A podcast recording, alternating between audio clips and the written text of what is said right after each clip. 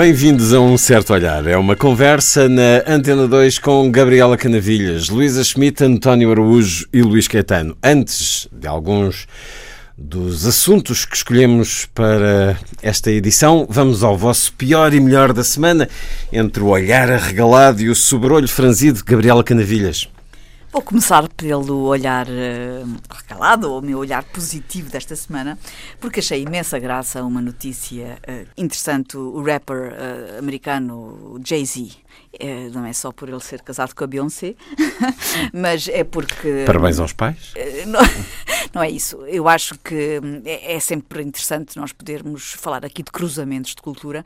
A, a graça da cultura e o enriquecimento que a cultura nos traz permite-nos precisamente fazer estes, estas leituras cruzadas e, e este uh, o rapper tem um, um, auditório de muitos, muitos, muitos, muitos mesmo milhões de pessoas espalhadas pelo mundo. Ora, acontece que o Jay-Z uh, lançou um disco esta sexta-feira e na faixa chamada Mercy Me inclui uma música que foi buscar cuja gênese da música foi é baseada numa canção chamada Todo o Mundo e Ninguém, do extinto e saudoso Quarteto 1111. Ah, isto depois de sermos do, campeões da Europa, ganhar o festival... Oh, oh, Luís, reconhece que isto tem piada. Vamos ouvir um bocadinho, só tem, para sabermos só do que para estás enquadrar. a falar. when Slick Rick made Mona Lisa, when Lisa Bonet was Beyonce. Other day I had divas, y'all. Think I just popped up in this bitch like a fetus, nah. Pregnant pause. Give you some second thoughts. Room on the bandwagon, don't abort, Marcy me. É preciso fazer um certo esforço para ouvir por trás da voz do Jay-Z, mas está lá, está lá o Tosa Brito a cantar. Eu acho isto tão engraçado.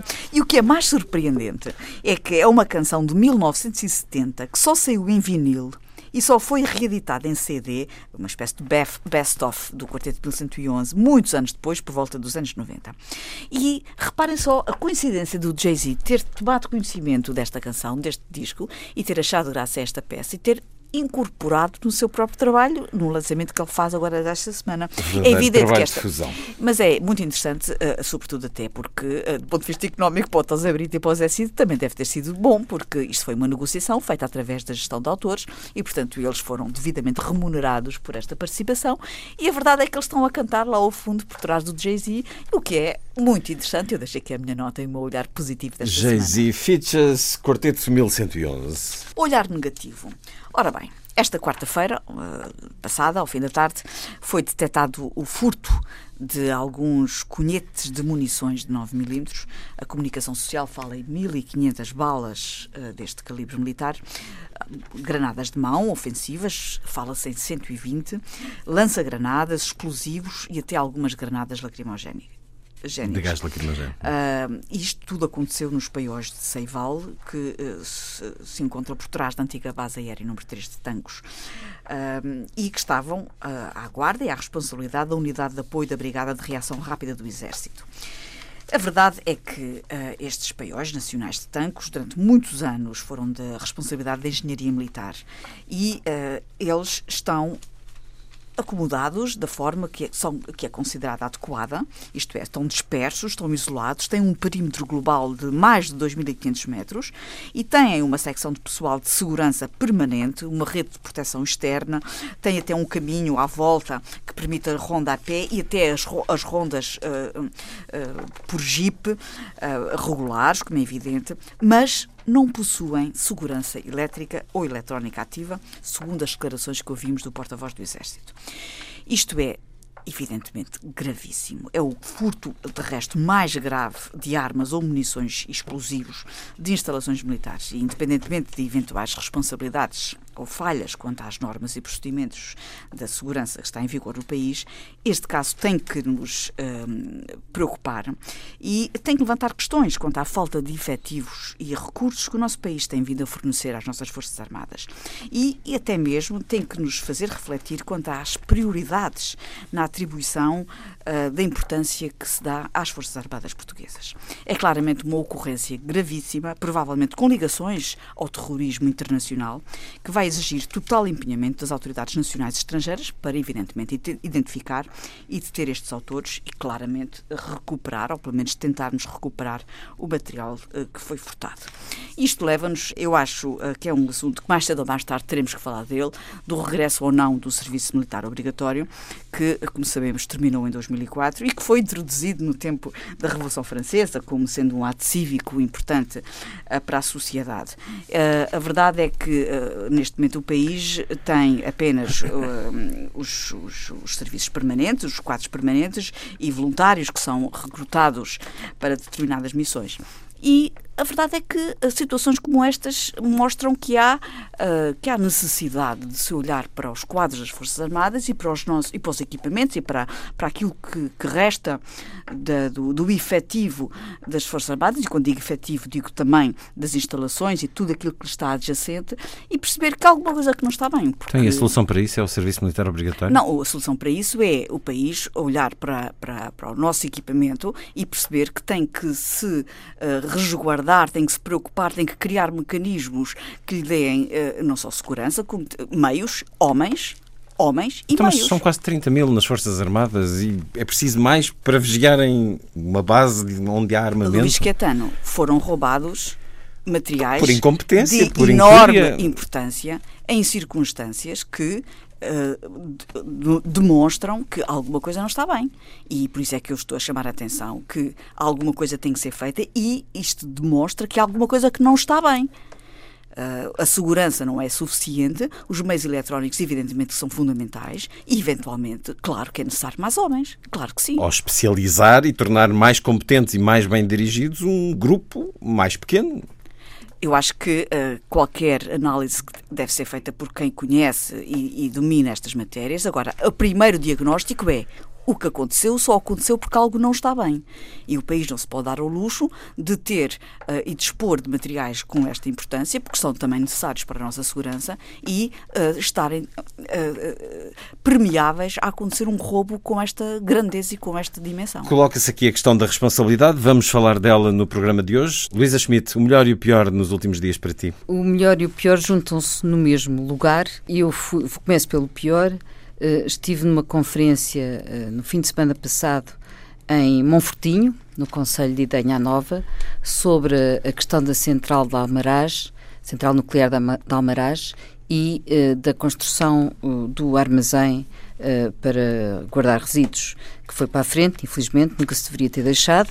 Há um risco. Foi uma conferência muito interessante, onde estiveram presentes uh, eurodeputados, responsáveis da Comissão Europeia, especificamente da questão da, da área da energia, responsáveis do poder local, uh, especialistas do nuclear, académicos, enfim, esteve bastante gente a falar sobre este assunto, a falar sobre o risco que significa.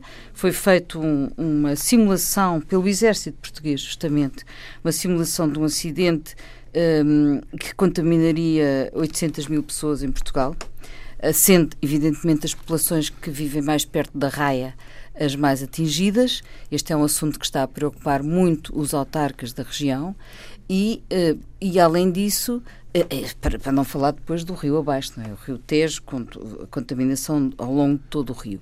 E, portanto, há aqui um risco e há aqui outra questão muito importante que é os fundos para o desmantelamento. Ficou muito claro que há aqui um problema de fundos. Uh, fundos, uh, como sabemos, as, as, centrais nucleares em princípio são, em princípio, e algumas são mesmo, outras não, são obrigadas a guardar, a, a, a pôr, a criar um fundo para o seu desmantelamento. E o que acontece é que uh, não se sabe se este fundo foi criado ou não para Almaraz, e mesmo que as empresas entrem com uma parte do dinheiro, os Estados vão, ter, vão sempre ter que entrar, neste caso o Estado espanhol, vai ter que entrar com dinheiro para este desmantelamento. Ora, eu, isto foi perguntado ao, ao, representante da Comissão Europeia se havia alguma política comum, porque, por exemplo, a União Europeia podia ter uma política comum para, obrigar, para levar os Estados e as empresas a, a criar desde já uma reserva porque esta é uma herança que nós inevitavelmente vamos deixar às gerações futuras. Porque se Almaraz não encerrar agora, terá que encerrar daqui a 10 anos, tal como muitas outras centrais. Portanto, este é um problema que se vai pôr a curto prazo. E o facto é que o que foi dito é que a União Europeia eh, deixa que cada país resolva este assunto por si próprio, quando no fundo nós sabemos que neste caso não há soberanias, porque as externalidades de um acontecimento destes uh, iriam claro, afetar grandemente, grandemente, Portugal, não é? Que estamos a 100 km, realmente o, o armazém vai para a frente e vai ser construído. E isso significa, não é, para, não é só para, para alojar aqueles resíduos, é o que isto indicia é a continuidade da central, que é aquilo que ninguém quer. Porque está obsoleta, já sabemos qual é o problema da central de Almaraz. Pouco vai mudar a e tudo se vai manter na mesma. A parte positiva é que eu estive num sítio absolutamente maravilhoso. Portanto, vais-nos é fazer inveja mais uma vez. Que é o Idanha Nova, com todas as suas uh, os seus lugares, as suas aldeias. Também fui à, aldeia histórica de Monsanto, não é? Aqui em 1938 uh, eh, ganhou o título de aldeia mais portuguesa de Portugal e onde neste momento o contabilista dos Rolling Stones tem uma casa recuperada absolutamente extraordinária. Aliás, os, os estrangeiros. é uma zona com potencial muito grande e com uma grande eh, vida cultural. Isso é que eu achei particularmente interessante e convinha que as pessoas estivessem atentas, de facto, a um sítio aparentemente remoto, mas que tem iniciativas interessantíssimas do ponto de vista cultural, portanto, música, teatro, agora a correr. Eh, e, e, coisas muito originais. Depois falarei quando for a altura dos, desses espetáculos, porque vale a pena lá ir. Eu próprio mas isso é uma vontade. marca que o país tem já há algum tempo. Eh, Essa e, capacidade sim, cultural mas, mas do interior facto, e por todo o país. ali um, a agenda cultural é, é, é particularmente rica uh, música, teatro, história dos templários, uh, os monumentos do século XIII, portanto há ali uma série de atividades e depois o ambiente, não é? Tem, tem por exemplo, tem alemães a tratar do banco de sementes, coisas de facto muito interessantes, além de ser uma paisagem linda. Uh, e, de ter umas termas fantásticas, que são os tais termas de Monfortinho, uh, fiquei de facto muito positivamente surpreendida com o lugar e, uh, inclusive, fui a um, a um, havia um festival uh, que se chamava Salvar a Terra e, e a terra onde ocorria chamava-se chama-se Salva Terra do Estrepo. António Araújo, os seus destaques da semana, do melhor e do pior. Quase todos do pior, mas enfim, eh, começo no nível. Chamado do piorio. começo no nível muito micro para depois coisas mais amplas em termos internacionais. Uma notícia que me surpreendeu do, no Jornal Público, o facto de ainda existirem 21 edifícios municipais em Lisboa com amianto, entre os quais, espantosamente, o edifício da, Assembleia, da Assembleia Municipal, onde o antigo Cinema Roma. Esta notícia surgiu no mesmo dia em que uma decisão em França foi, a decisão judicial foi desfavorável às pretensões da ANDEVA, ANDEVA é a Associação Nacional de Defesa das Vítimas do Amianto, e, portanto, é um tema que deveria merecer alguma atenção. 21 edifícios municipais ainda sujeitos a, a, a amianto e ainda revestidos a amianto e com o que isso implica. Coisas um pouco mais remotas, eh, mas eh, nem por isso menos importantes, ainda que a nossa imprensa, e não quero que este programa se torne sempre num observatório crítico da imprensa, a nossa imprensa muitas vezes não, não dá, não dá grande relevo. A situação no Irão eh, agravou-se eh, esta semana muito eh, e é preocupante a situação do presidente Hassan Rouhani. Porquê? Porque esta semana o líder supremo do país, o Ayatollah Ali Khamenei, decidiu desferir publicamente um ataque contra o presidente que surge quase como uma manobra tenaz ao mesmo tempo que o chefe do, da poderosa força dos guardiães da Revolução, o general Mohamed Hafari, fez também um ataque ao presidente. Uh, portanto, o presidente do, do, do país, eh, Rouhani, está numa posição bastante fragilizada.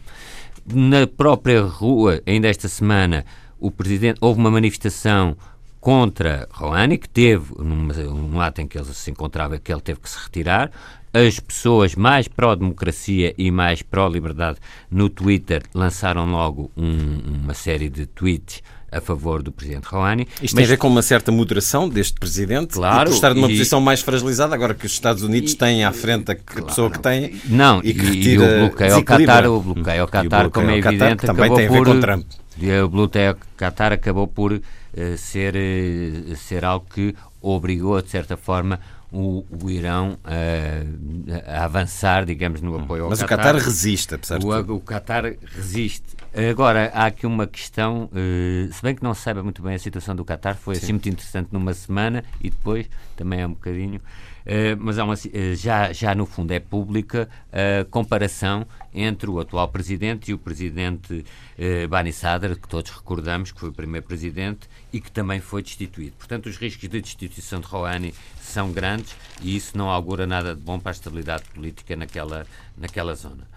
Uma notícia que, quanto a mim, é interessante e importante positiva, e positiva, ah. a senhora Merkel, que durante uns tempos foi muito vituperada e muito atacada, foi, digamos, a líder do, do, de uma frente europeia em defesa do, do, livre comércio e do ambiente, portanto, contra a, a, nitidamente a senhora contra a política antiambientalista e protecionista e isolacionista do presidente Trump.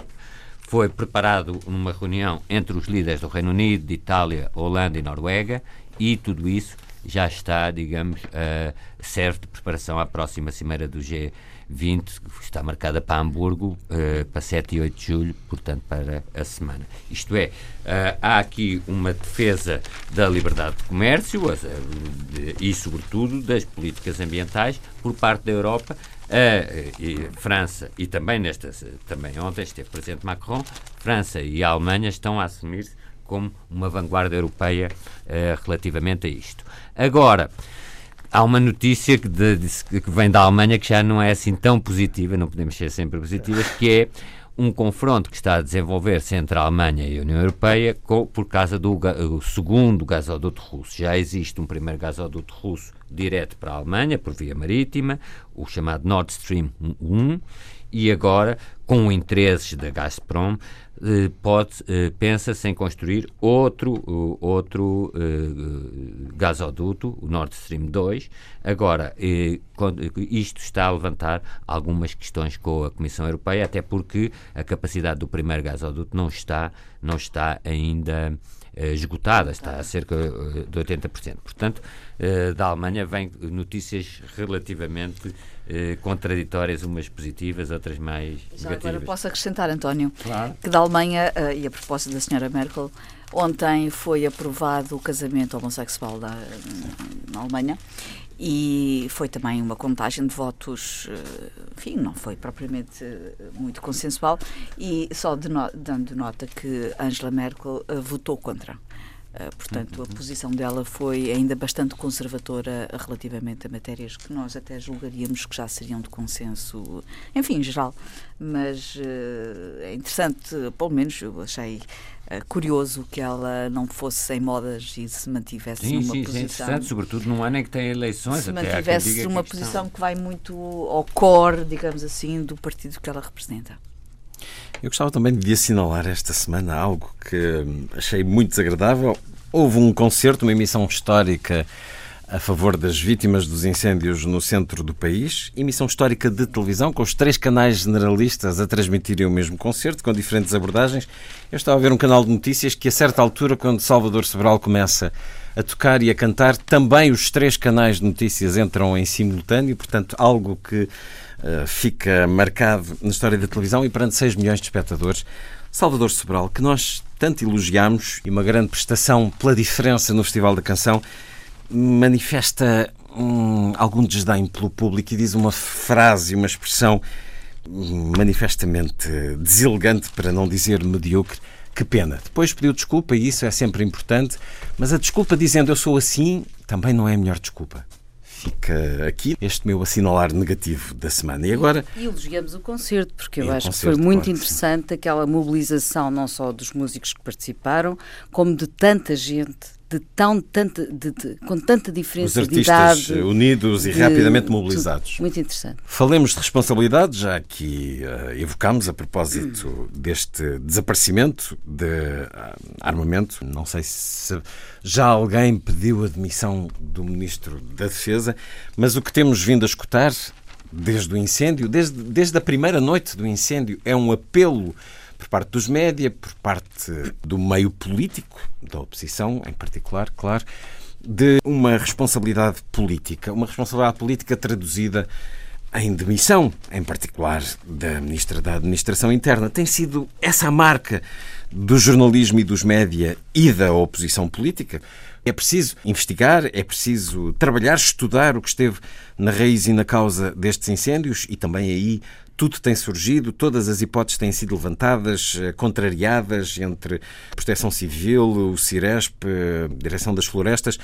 Peço-vos que escutemos algo que eh, me fez refletir sobre esta questão da responsabilidade.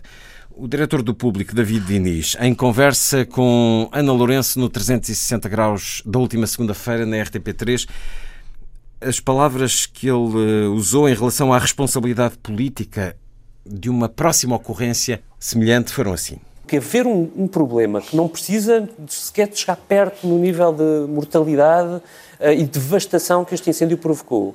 Uh, um incêndio grande, não precisa de ser uma tragédia gigantesca, basta ser uma tragédia, uh, coloca este governo em seríssimo risco. Eu acho que é muito difícil, está a ser difícil este governo manter-se coeso e de pé uh, e a reagir nesta circunstância, imagina com um segundo em cima.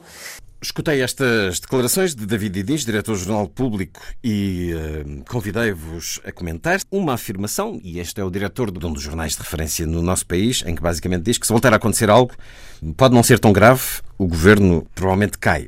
Também no Expresso Diário da última sexta-feira, João Vieira Pereira escreveu: Um exemplo máximo da dormência voluntária é achar normal e aplaudir que o Primeiro-Ministro e a sua Ministra da Administração Interna peçam explicações sobre o que se passou.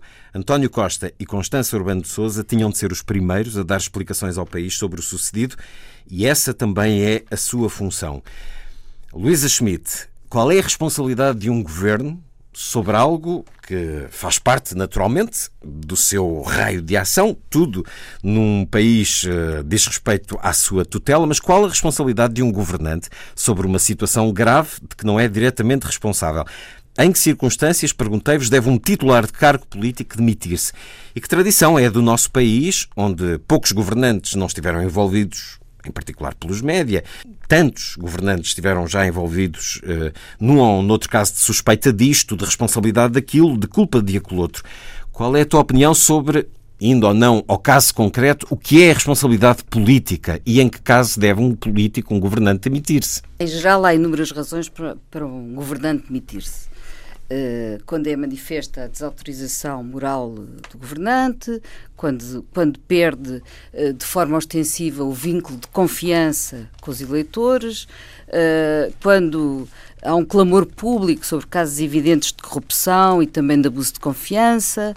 Uh, pode até não ser de corrupção, mas ser o abuso de direito ou, ou, por exemplo, a utilização abusiva de leis, que é o caso, por exemplo, de algumas uh, parcerias público-privadas, são um belo exemplo do que é um abuso desse género, de falta de transparência.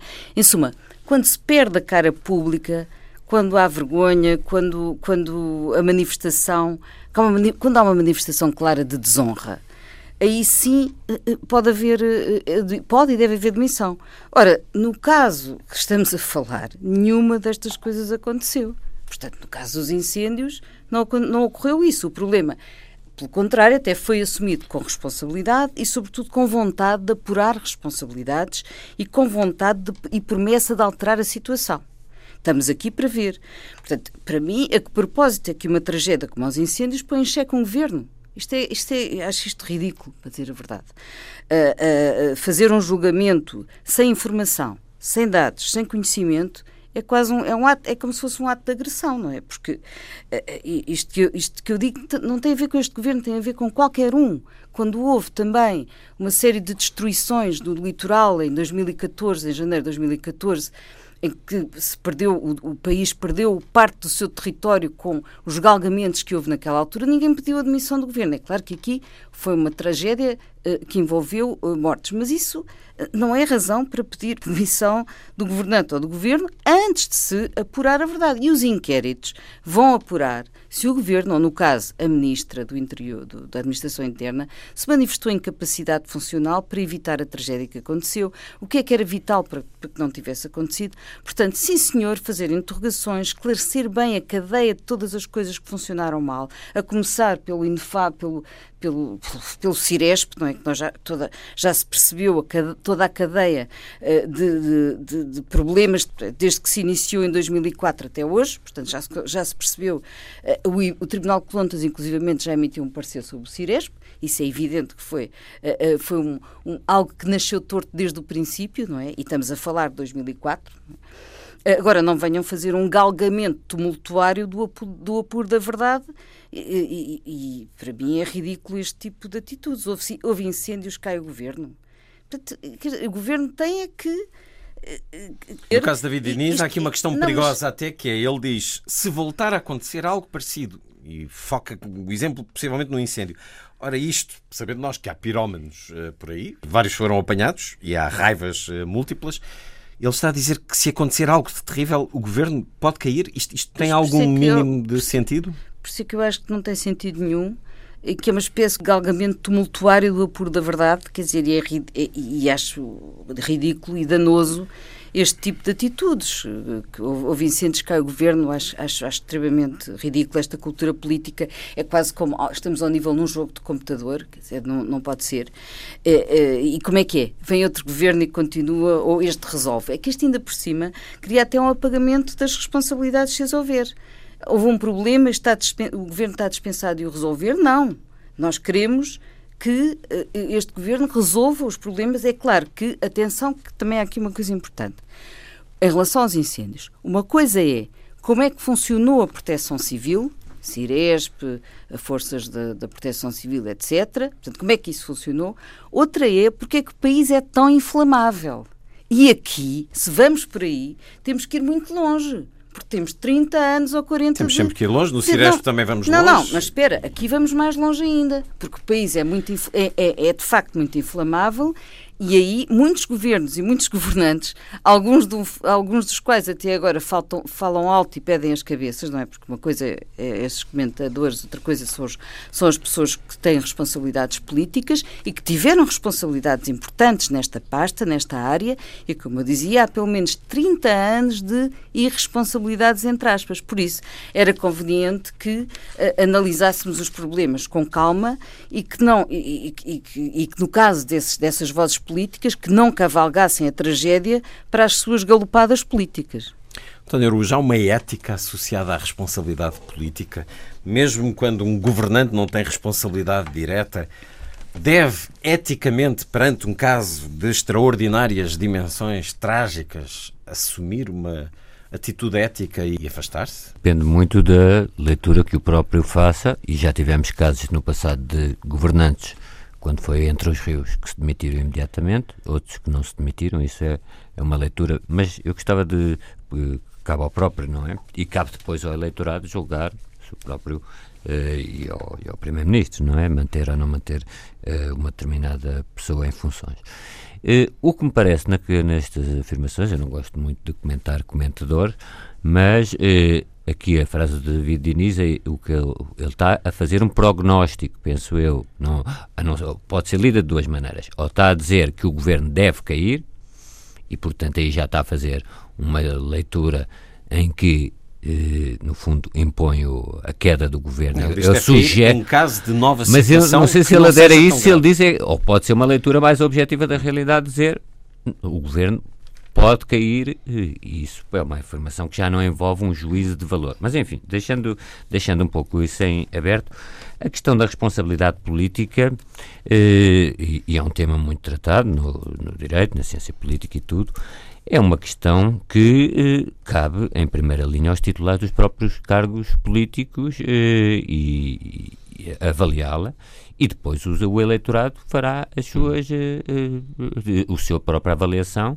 de houve ou não houve responsabilidade política. Ela tem um pouco a dimensão que lhe for atribuída pelos próprios governantes. Neste caso é o caso da administração interna, poderia ser outro, e, e pelo primeiro-ministro. Mas há o fator, para... o fator M, o fator média. Não, que, isso que não, cada vez não, impera não, mais. Não, é nós questão... não ouvimos mais nada nos últimos dias, senão hum. os jornalistas fazerem a pergunta responsabilidade política vai-se demitir. Mas isso é uma questão que para mim não, não tem. Mas socialmente dizer... tem peso, não é? Os média têm peso. não, não se ouve outra coisa. Não, mas o, o, que eu quero dizer é o seguinte: é que há pouco a Luísa enunciou o CIRESP, a, a, a Proteção Civil, etc. Um ministro tem a tutela desses organismos e, portanto, ele tem que fazer um juízo sobre uh, se a responsabilidade. E não estou a dizer que deva demitir, não é isso. O que estou a dizer é faz um juízo do seu comportamento, ou é um juízo sobre o comportamento pessoal da ministra naqueles dias, ou é um juízo sobre o sistema que está sob sua tutela. Isto é, se o Ciresp é tal pouca vergonha, como referiu a Luísa, que me dizem. 2004. Claro, sim, sim, mas a responsabilidade é do governo que está em funções. Nesse aspecto, isso, eh, no sentido, quando eu digo responsabilidade política, a não ser que vamos para Senão vamos a todos os governos eh, desde o 25 de Abril, antes do 25 de Abril, é que eu te em relação às florestas, tu não podes dizer porque o claro, país é inflamável pelas claro, políticas erradas desde há muitas claro, décadas. Claro, mas por isso dizer... é que eu digo, é uma leitura que caberá em primeira linha ao titular da, da pasta e ao Primeiro-Ministro, em primeiro, se calhar até mais ao Primeiro-Ministro que ao titular da pasta, se um, um, governante e os serviços que estão sob a sua tutela, qual é o juízo que faz? É sobre a atuação do governante naqueles dias, sobre algo de reprovável, se é sobre os serviços sob a sua tutela, o que é que fez para corrigir ou não corrigir problemas que existissem. A única coisa que a mim, neste caso, me, me ocorre dizer é que, para além da responsabilidade política, devemos ver também eh, que há dias no Diário de Notícias foi referido que ficam por pagar 40% das multas por falhas da limpeza florestal. Portanto, há 40% das multas, quase metade das multas que são aplicadas por, por as pessoas não, não limparem os terrenos, que não são, uh, não são depois pagas. Mas isso, lá está. Há sempre uma justificação. Não? É? Claro. Se não se sabe de quem são os terrenos, como é que se pode Não, não, não, não, mas aqui neste ano são emitidas. A ideia que tenho é que aqui são, são, pois, são emitidas. vais ver são velhos que ganham, ganham 200 euros Claro, claro, claro. Quer dizer, claro. este é um problema, de facto, este é um problema estrutural do país, como nós falámos no outro dia. Claro. E, é preciso calma, prudência, bom senso. Claro, e claro. tem sentido isso? A única coisa, a única coisa que pode aqui hum, criar alguma, alguma entorse é que eu li, mas confesso que não tenho aqui nem tenho grande informação sobre isso, é que o relatório, e é importante é falarmos que qual, qualquer discussão sobre isto deve basear-se num relatório independente e não na opinião que tenhamos, porque isso não leva a nada, uns terão uma opinião, outros, mas dizem que o relatório só será divulgado depois das autárquicas. E aí é que penso que pode haver uma questão, essa sim política, se o relatório eu sei que a dimensão é diferente, mas uh, também falámos aqui desse tema, do incêndio em Londres, já, digamos, já se sabe mais ou menos o que se passou, é frigorífico, é? etc. Claro, mas um relatório uh, tem quem, que... quem é que, onde leu que só depois li no jornal, eu penso dessa... eu vi no, eu ouvi falar no em jornal. dois meses não... eu não ouvi falar disso Pô, não, isso não seria aceitável por exemplo. Eu acho pois que claro isso é tudo feito, isto tem, tem a ver com um lado qualquer se ouvir tudo e o seu contrário pois exatamente acho que há um verdadeiro há um verdadeiro eu acho que é essencial quando se fala em responsabilidade primeiro haver um relatório um apuramento de, do que é que se passou. e depois os governantes e a, oposição tem toda a legitimidade para fazer o juízo de, de defesa de, da, da demissão, do que quisermos, e os governantes têm a legitimidade para fazer o seu juízo sobre a sua própria responsabilidade, sendo que, em derradeira e última instância, o juízo caberá ao eleitorado. Exatamente. Eu Mas o inquérito que... é fundamental e Sim. o apuramento das responsabilidades antes Bom, de condenarmos na praça pública. Está tudo muito sensível em termos do debate público e do debate político. Este segundo certo que vos propus de João Vieira Pereira no Expresso, dizendo que é o máximo da demência voluntária achar normal e aplaudir que o Primeiro-Ministro e a Ministra da Administração Interna peçam explicações sobre o que se passou. Gabriel, tu que tiveste experiência ministerial, como é que esta questão da responsabilidade é sentida do outro lado em particular quando há uma espécie de coro unânime por parte dos média, como está a acontecer, a opinião publicada aos média e a opinião publicada e, e escutada nas televisões é frequente. Paulo Rangel exigia esta semana aos gritos a admissão imediata é um da administração. O Paulo Rangel mas, é um histérico. Uh, Pouca coisa o faz próprio ferver, Marcos é? Mendes, enfim, muita opinião. Como é que sentes esta questão da responsabilidade política em relação a este caso? Uma tragédia com esta dimensão, evidentemente, que tem, uh, que suscita reações muito emocionais. E, e, a primeira reação é a procura de culpados. Como é que foi possível acontecer uma coisa destas? E normalmente os políticos uh, são sempre os primeiros culpados na fila. Um sentimento popular que, que extravasa e extravasa para a comunicação social e a comunicação social, evidentemente, também dá voz a esse sentimento. Agora, o que me parece. Uh, muito desagradável é que uh, David Inês, com a responsabilidade que ele tem como uh, diretor de um jornal, ainda por cima um jornal de referência, que é o Jornal Público, tire conclusões antes dos inquéritos, como já aqui foi dito. É, é necessário que os inquéritos apontem para a responsabilidade da tutela, para a responsabilidade do governo, para se poder tirar a conclusão de que em resultado das falhas do governante, ele se deva, evidentemente, demitir. Mas eu gostava de ir um bocadinho mais, mais uh, para trás. Uh, relativamente a outros exemplos. Uh, porque nós temos visto no nosso país, e que me lembra assim, assim de memória, tivemos eh, o quê? Uma dúzia de casos de ministros que se demitiram ou que foram demitidos e são normalmente por razões morais. Comportamentais. Falhas morais. Uma anedota não... que é contada e Exatamente. que é de mau gosto, alguém que faz um gesto Falar com os demais, dedos. dizer um disparate, portanto, a chamada falha moral e não falha política. Porque a determinação da falha política é sempre mais complexa. Hum. Não é tão complexa quanto isso, mas é considerada mais complexa e há um, um sentimento de que a falha política é sancionável pelo voto. O voto de, de, depois irá sancionar a falha política. O que é certo é que lá fora uh, não é bem assim noutros países. Uh, basta ver, por exemplo, o, o, governo do Japão. No Japão, uh, a ética é de tal maneira levado ao extremo que os ministros japoneses demitem-se por coisas uh, que nós, aqui na Europa, sobretudo nos países latinos, consideramos muito pequenas. Estou-me a recordar de um, de um, ministro que se demitiu por haver 436 euros que tinham sido indevidamente gastos uh, e nem era por culpa dele, tinha sido no gabinete dele e ele demitiu-se e a sua demissão foi aceita pelo primeiro-ministro. Estou-me a lembrar, e houve, e houve outros é casos. Acho que é grave, muitas vezes não se. E houve também uh, casos dos ministros belgas uh, os dois, o da Segurança Interna e da Justiça, que apresentaram sua demissão no último ato de terrorismo que ocorreu recentemente. O primeiro-ministro, na altura uh, da Bélgica, não aceitou as, as demissões deles, mas porquê é que eles apresentaram demissão? Porque consideraram, e aí podemos fazer o paralelismo com o que aconteceu aqui, consideraram que a ocorrência daquela tragédia tinha uh, uh, sedado devido a falhas no sistema. E como tinha havido falhas no sistema, eles, como responsáveis pelo sistema, com a tutela política, uh, entenderam que eticamente se deviam demitir.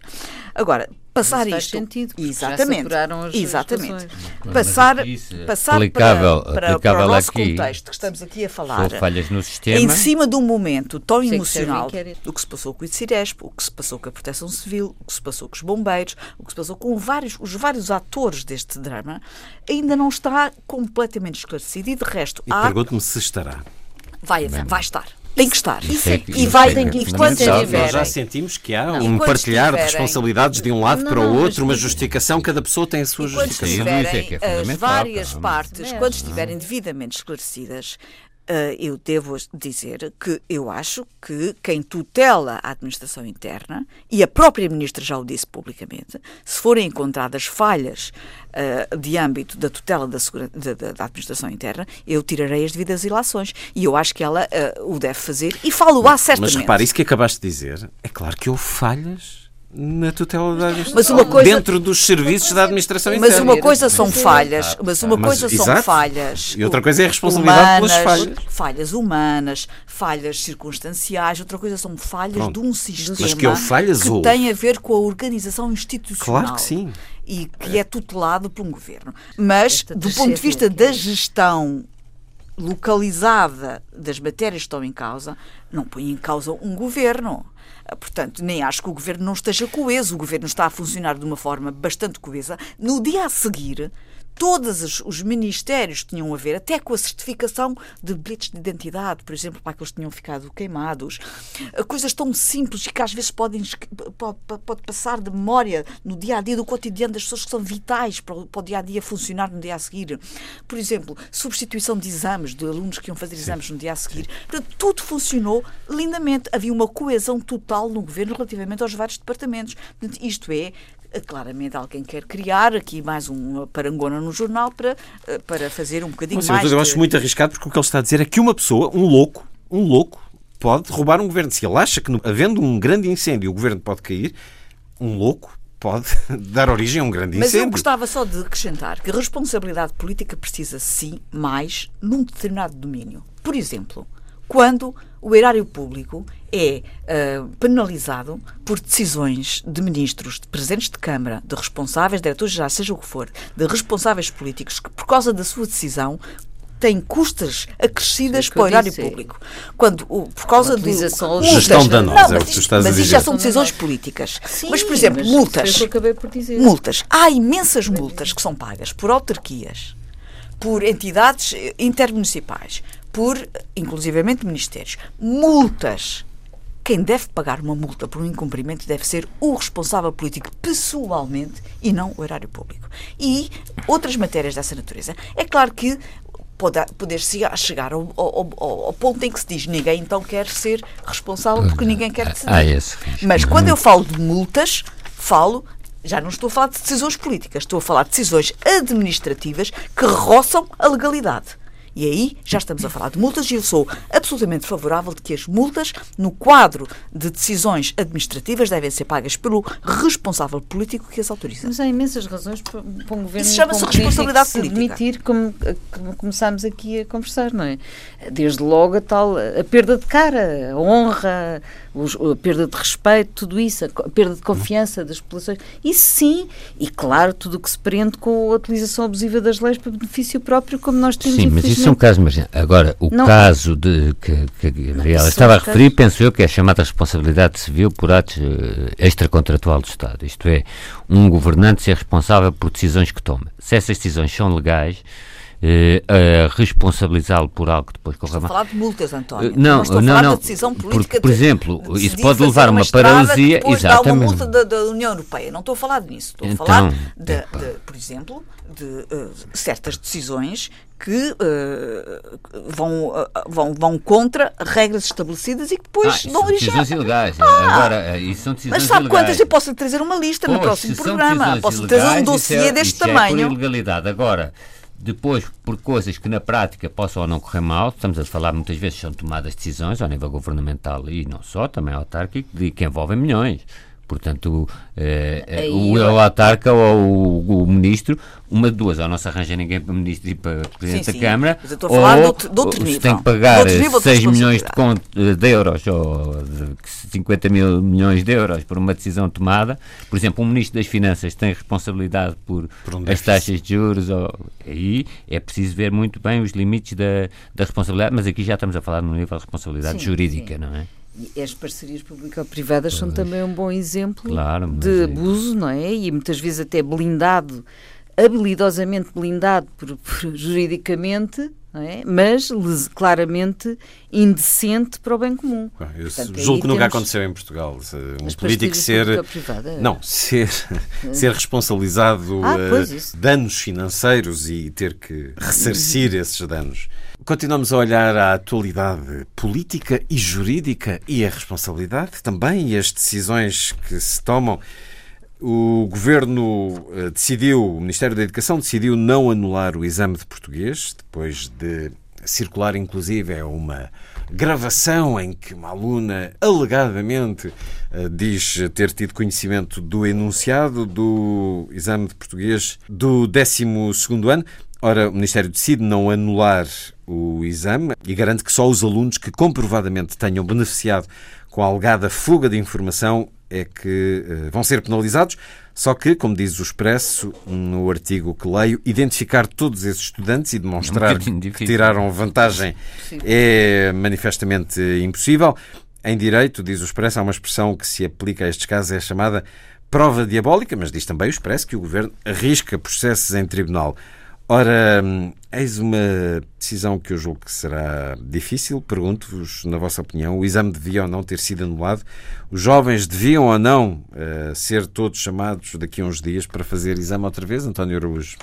Creio que não, acho que foi uma boa decisão. Agora, o ministro quer anulasse, quer mantivesse, é sempre passível de responsabilidade uh, política, jurídica, no sentido, pode haver sempre uma pessoa que entenda colocar-lhe uma, uma, ação porque o seu filho foi, foi, prejudicado. Não entrou por uma décima e se calhar quem entrou estava com... Claro, já, já, já até tive um, um, uma vez, conheci um processo judicial em que uma, uma aluna tinha tido zero e o pai eh, pôs o professor em tribunal, coisa esquecendo que há uma coisa chamada até discricionariedade técnica, que as notas que são dadas pelos professores não são assim suscetíveis de serem depois avaliadas pelos juízes, mas enfim, exceto casos marginais de corrupção ou outra Agora, uh, neste caso, acho que uh, a decisão foi, uh, foi correta, mas há, mais uma vez, que apurar responsabilidades. E, mais uma vez, coloca aqui a questão de saber e não é. Não, há que apurar responsabilidades no sentido que uma professora. Não, eu não acho que, que a atitude tenha sido correta. Não, de não anular. Ah, eu acho que devia ter sido anulada. Então, se houve fraude e não sendo obviamente não, possível mas perceber, a questão, a questão é apurar seguinte, é quantas questão. pessoas é que beneficiaram Mas do, a questão é o seguinte, Luís, para já não anular. sabe se houve fraude. Não. Mais uma vez, não, não, não, não. Agora, falando a sério, o, o, que há até agora é uma gravação. Porque se há pouco disseste em relação ao relatório, que é preciso haver um relatório nos incêndios, aqui também há uma gravação é de uma aluna que diz que a minha professora é do sindicato. Se se provar que a professora disse alguma coisa, aí a professora tem que ser, que obviamente, a seja grande. grande que, agora, houve mais problemas nessa prova de português, nomeadamente o poema que foi escolhido de Alberto Queiro. Tinha duas versões. Tinha duas versões, o que não, digamos, o IAV não teve bem, porque entre centenas de poemas que pode escolher, escolher um relativamente ao qual uh, e tem um ano para preparar uma prova. Agora, uh, aí estão os limites também da responsabilidade política. Possivelmente a professora fez a, a, que se, se, alegadamente terá feito alguma fuga, essa deve ser exemplarmente punida. O, o próprio IAV pode ter aqui alguma responsabilidade em alguns alguns pontos. Alguém partilhou os enunciados. Mas também não, é, sim, claro. foi a primeira vez que aconteceu. Claro, claro. Agora, é e, e, em terceiro e último é, lugar é que é uma é, lá, mas não é, tem acontecido demasiadas não, vezes. Tem acontecido demasiadas vezes. Agora, e a anulação? Não, não, não, desculpa, não, não Agora, a questão da anulação é só a questão de eu sei que também é ridícula a questão da prova diabólica, porque realmente não se consegue, é impossível saber quem é que foi beneficiado. E aqueles que não foram beneficiados serem obrigados a fazer uma nova prova. Não, é que aí é o pegar o, o justo pelo pecador, não sei se e os que não E os que poderiam não ter oportunidade, porque já partiram de férias ou estão Bem, noutro é sítio. Claro, obviamente. E tanto quanto eu sei, a, a, a, fuga da informação chamava a atenção que iria sair algo sobre... Não, uh, diziam que era Alberto Queiro e era, era bastante E bateu certo. Está bem, estudem sobre isto e isto que vai sair aquilo. E depois também ao houve... cabo, as pessoas uh, tiveram acesso a essa informação estudaram melhor, quer dizer, não saiu uma. uma não é uma enunciado não é, matemático. Exatamente, não é sair a pergunta e a resposta, é sair uma orientação de estudo. Sim, uh, eu não estou a dizer que não é grave. Muito. Eu não estou a dizer que não é grave. O que Até eu estou a dizer. Contra boatos, não sei se sabem, porque houve boatos e contra boatos. Agora, se houve alunos beneficiados, por exemplo, essa aluna que teve acesso eventualmente à, à informação privilegiada, é começar por aí pela, pela professora e do sindicato professores, aí sim, como é evidente. E, e por acaso aqui Luísa, estou em então, desacordo. O exame ser anulado uh, e seria feito agora para, em julho? Eu, há, há aqui uma coisa que é básica, é uma questão de princípio.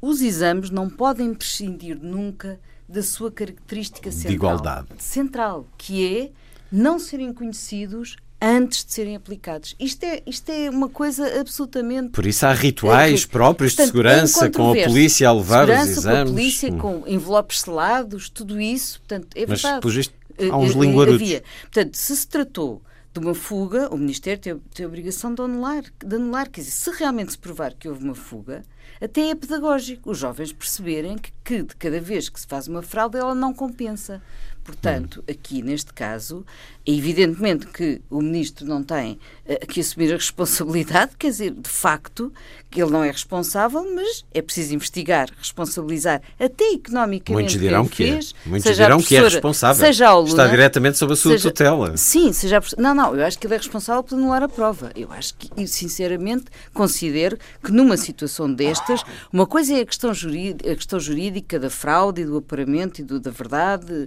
e do crime da professora e da aluna.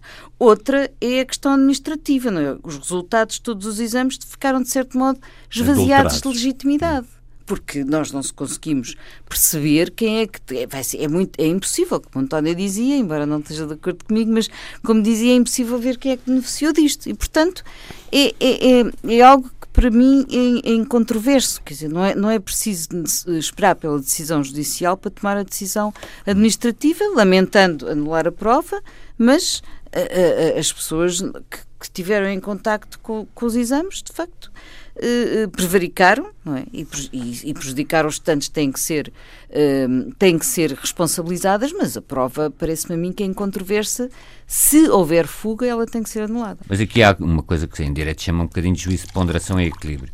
Isto é, uh, os alunos que potencialmente poderiam ser prejudicados por uma repetição da prova são, penso eu, em número é superior Exatamente. àqueles que foram beneficiados Exatamente. por uma Mas não sabemos, uma fuga. não sabemos o... Nunca sabemos. Mas quando, a questão é o seguinte, chegaram a essa oh, fuga. Oh, Luís, nós temos que tomar decisões muitas vezes claro, com um práticas, horizonte de, claro. de, ignorância. Mas Uh, o risco de alunos que fizeram uma primeira prova serem e que não tiveram acesso à informação privilegiada serem penalizados por uma segunda prova é porque é aqui uh, sucedeu, já tem, são, são mas... penalizados porque têm que fazer uma segunda prova.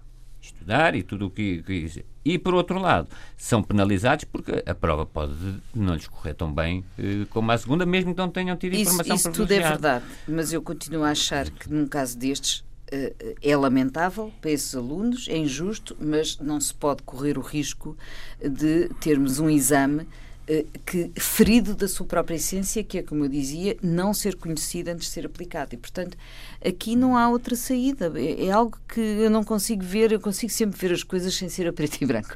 Vejo-as de várias coisas. O mundo é, é muito mais complexo do que.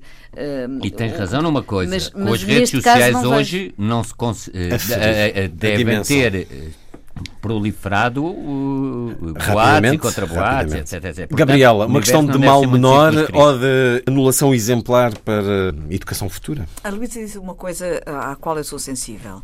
A ideia de que uh, se sempre que houver uma, uma fuga uh, houver uma anulação, vai uh, acabar por, eventualmente, uh, deixar de valer a pena haver fugas. portanto, é, é esta, eu sou sensível a esse argumento. No entanto, eu concordo que não tenha sido anulado o exame, pelas razões que também já foram aqui ditas e que eu vou repetir. Tem a ver com o equilíbrio entre o benefício e o prejuízo, e o número de pessoas prejudicadas e o número de pessoas beneficiadas. E além disso, pelo facto de que a fuga não era um propriamente um, um, uma formulação, uma formulação de pergunta com a respectiva resposta, mas sim um enfoque num autor ou numa mas área tipo de, de estudo, chamando a atenção. A partir do testemunho, pode, pode haver outras pessoas com noções mais concretas. Foi a informação que me chegou, que foi a informação que me chegou foi que tinha uh, sido uh, chamada a atenção dos alunos para estudarem sobre aquele autor e aquele autor. Portanto, é, digamos, com um reforço de enfoque do estudo numa determinada área e não propriamente uma pergunta com a respectiva resposta. Portanto, tendo em conta estes vários fatores, tendo em conta estes vários fatores, eu acho que o ministro decidiu bem em não repetir a prova. Um dos piores defeitos da humanidade é não saber guardar segredo. Sendo isto verdade, a pessoa que bichanou esta temática não, se é bichanou uma explicanda, é, se bichanou uma explicanda, e atenção, aí, eu lembro-me quando... Se é quando, é verdade um, aquilo que disse ali, que é a assessor ou qualquer coisa, disse-nos só para estudar, só para estudar, para Alberto, é, é uma, eu sei que obviamente é, é muito diferente do que de... passar a, a, pergunta matemática, é muito diferente dizer Alberto Queiro, mas, não, mas de qualquer forma ajuda muito, ajuda muito. E, e devem ser claramente exposta e clarificada a responsabilidade da professora e da aluna, portanto, que difundiu, como é evidente. E, e eu lembro-me, só para dar esta nota, quando, quando se instituíram, reinstituíram os exames, portanto, na, na minha altura havia os exames nacionais, Uh, e houve até uma vez no, no, quinto ano que houve uma prova anulada porque alguém tinha roubado em Faro. Houve uma prova anulada. E, portanto, quando, se, já quando se reinstituíram, tempo, sim, já quando, quando se reinstituíram os exames nacionais foi em 1996, com a Ana Benavente, que é tão criticada muitas vezes, de facto foi ela que trouxe essa, ela e o Marcelo Grilo uh, reinstituíram os exames em boa altura. E eu lembro-me o que é que foi de parafernália de GNR, tropa, tudo, de mobilização, justamente para não haver nenhuma fuga. É algo muito altamente uh, complexo de gerir, mas tem que ser no maior, no maior dos segredos. Vamos às vossas sugestões. Estamos em julho, o verão a instalar-se, as férias a chegarem. Gabriel Canavilhas, uma sugestão para os próximos dias. No dia 1 de julho, cumpre-se uma efeméride importantíssima em Portugal. É, uh, são as comemorações dos 150 anos da abolição da pena de morte em Portugal. E ao longo de todo o ano vai haver uh, uma série de, de, iniciativas de grande importância uh, que uh, vão ocorrer, quer em Lisboa, quer em noutras partes do país, e não quero aqui enumerar uma a uma, mas queria só dizer que uh, chama a atenção para as várias iniciativas em cada cidade que nos estão a ouvir, que uh, irão chamar a atenção para a importância histórica e civilizacional que foi uh, na Europa, na altura, esta decisão portuguesa, que depois teve repercussões noutros países e que esteve também ligado à, à, à abolição também da escravatura, que é outro assunto que depois vemos um dia de falar. portanto, fica a minha primeira chamada de atenção e mais uma que está a decorrer no, no Centro Comercial Comercial Colombo, uma coisa que já acontece há muitos anos e que eh, recorrentemente todos os verões uh, volta uh, a acontecer, que é uma exposição artística. Eu, uh, Comissariaste Dali, se bem me recordo. Eu comissariei o Dali, sim senhor, e a Divina Comédia. Este ano é sobre Paulo Rico. O que interessa é que uh, o Centro Comercial Colombo devia ser um exemplo para outros centros comerciais no resto do país, porque pode-se ir fazer compras e pode-se ver uma exposição de qualidade. Neste caso, são são obras de Paulo Rego de grande importância, nomeadamente uma, A Fada Azul e Pinóquio, que apenas tinha sido vista em Portugal há muitos anos. Portanto, uma boa razão para ver arte num centro comercial e, por favor, quem está a ouvir nos mega centros comerciais espalhados por este país, que muitas vezes se orgulham de ser o maior da Europa, o maior da Península Ibérica e tal, façam a mesma coisa. Criem grandes e importantes e interessantes momentos culturais, porque pode-se também ir às compras e uh, consumir cultura. António Araújo. Eu associava-me ao que disse a Gabriela, eh, sendo um pouco mais específico, amanhã na Torre do Tom, portanto nos Arquivos Nacionais, né, eh, vai ser assinalado o, o, os 150 anos, vão ser assinalados os 150 anos da abolição da pena de morte. Eh, há outras iniciativas por todo o país, mas gostaria de destacar esta até pelo seu simbolismo. Também foi inaugurada recentemente no, no Porto a Galeria da Biodiversidade e, e é na Casa Anderson, no, do Jardim Botânico. Portugal é um país que, em termos de museus de história natural, Uh, não se tem muito destacado, ou melhor, o Museu de História Natural na, faculdade, eh, na, na Escola Lisboa Politécnica. Em Coimbra. Foi sim, mas esse foi, teve um incêndio trágico, etc. E, portanto, tudo o que, que aconteça para, uh, para conhecer melhor a natureza, e neste caso em específico, específico a, a biodiversidade, é interessante, portanto, foi, inaugurado a, foi inaugurada a Galeria da Biodiversidade no Jardim Botânico do Porto.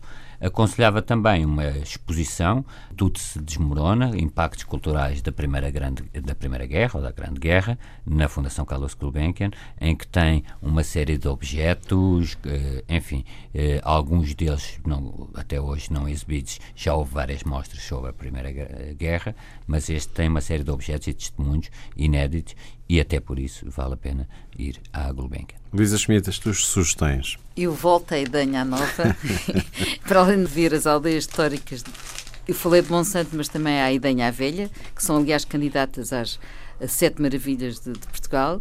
Eu sugeria o teatro Agi Idanha, em Idanha Nova, que estreia a sua nova produção teatral, O Anexo, chama-se O Anexo, a propósito da história dramática de Anne Frank, uh, que escreveu o seu diário para a amiga imaginária Kitty, e, e o espetáculo é inspirado uh, na imaginação extraordinária uh, de, desta rapariga uh, com 13 anos encarcerada no tal anexo. A dramaturgia e encenação é de Nádia Santos e a interpretação de Ana Grilo e Carla Miguel. E em Lisboa, já agora, a peça na barraca, Herêndira Sim Avó. Uh, um texto a partir da, do, do, livro A Incrível e Triste História de Cândida de Erandira e sua avó desalmada, Gabriel, Gabriel Garcia, Garcia Marques. Com Maria de Céu Guerra, que é sempre um valor seguro, mas também João Maria Pinto, Sara Ria Frio, entre outros. De quarta a sábado, às 21h30 e domingo à tarde. Foi um certo olhar, com Luísa Schmidt, Gabriela Canavilhas, António Araújo e Luís Caetano. Assim, os desejos de uma excelente semana.